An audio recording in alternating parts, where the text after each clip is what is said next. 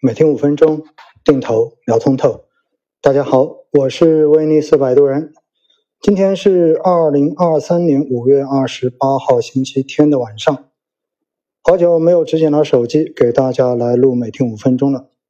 为什么今天会录呢？因为在过去的这一段时间，在我的公众号后台，然后在各个平台的评论里面，可以看得到。有负面情绪的声音已经变得越来越多了，可以说整个市场目前明显的已经到了一个情绪底。像今天我在发每周一次的估值文章的时候呢，也谈到了现在已经接近于情绪的底部。那么在评论中间，我看到了类似于这样子的评论：我定投的中证三百从来没有达到过奥总说的止盈点。不知道奥总在喜马拉雅说的有没有做过测算，是不是忽悠人的？嗯，我估计这个朋友应该是写错了哈，因为没有中证三百，要不就是中证五百，要么就是沪深三百。那么我在喜马拉雅一九年开始录节目的时候呢，是根据我自己在过去这些年定投中证五百止盈的这个经历来说的。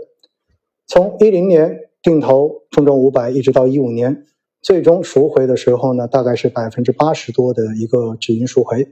所以年化百分之十是肯定达到了的。但是呢，也不可否认，如果我们是从二零年或者二一年才开始进行中证五百指数的定投，那么到现在肯定是从来没有达到过年化百分之十的这一个止盈线，因为在过去的这几年，我们知道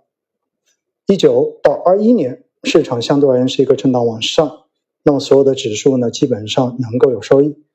而从二零年、二一年才开始定投的话，本质上面是走的一个从高位开始下行的微笑曲线的左侧。因此，到今年这个时候，可以说呢，最多你可能是一个略亏的状态。你想要赚钱，甚至于到达年化百分之十以上的收益率，几乎是不可能的。因此呢。这个朋友质疑说：“我是不是在忽悠人？”看完这个之后呢，我只能说：“哈，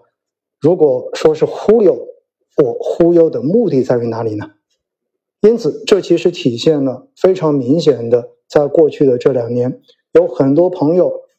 因为市场赚钱效应被吸引进来，然后在网络上面找各种声音、找各种文章，希望能够掌握迅速基金投资赚钱的秘诀。听完之后呢？也许就再也没有去关注过市场的变化，也没有花时间再去了解关于市场变化背后的这种逻辑。回过头来，每次打开账户发现都不赚钱，看到自己的账户上面都是亏钱的，同时又听到了各种负面的声音，到最后呢，就形成了一种市场就是个垃圾，推荐进行基金定投的人就是个骗子，而基金更加是一个未来根本不要去碰的东西。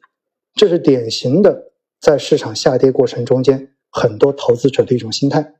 那么在昨天的公众号文章下面呢，还有一个点赞超过一百的评论，他的评论是“基金卖不动，活该”，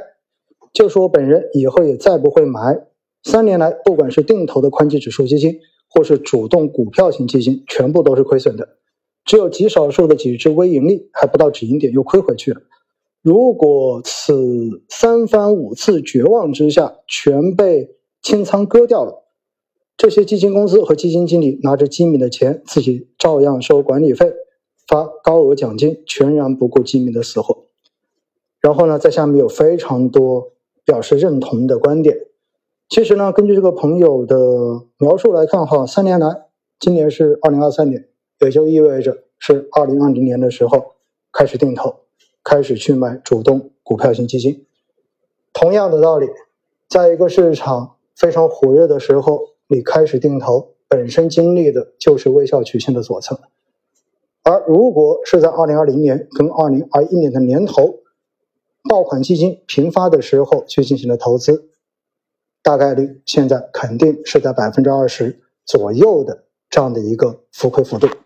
我在这个评论下面的回复是：你的想法也代表了市场上大部分人的认知，确实是这样子。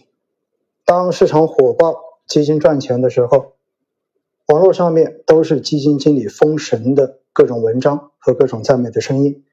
而等到市场下跌，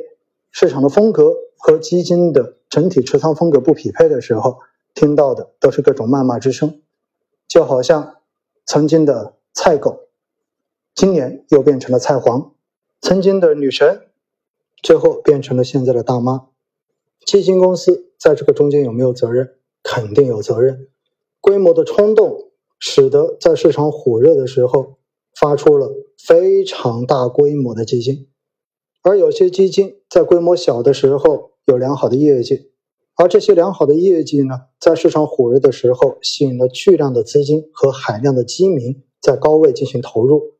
最终使得海量的基民们投资体验极差。这一些其实都是在过去几年整个基金行业体现出来亟待解决的问题。但是不管怎么样，钱都是我们自己的，所以我们自己要对自己的投资负责，把钱交给基金公司，交给基金经理。本质上面，我们也应该要去挑选那些事实上面更加值得信任、有体现出良好管理能力的基金经理和基金公司。如果对于基金经理本身并没有什么太多的了解，也没有太多信心的话，选择指数基金。自然是一个更加低风险的选择，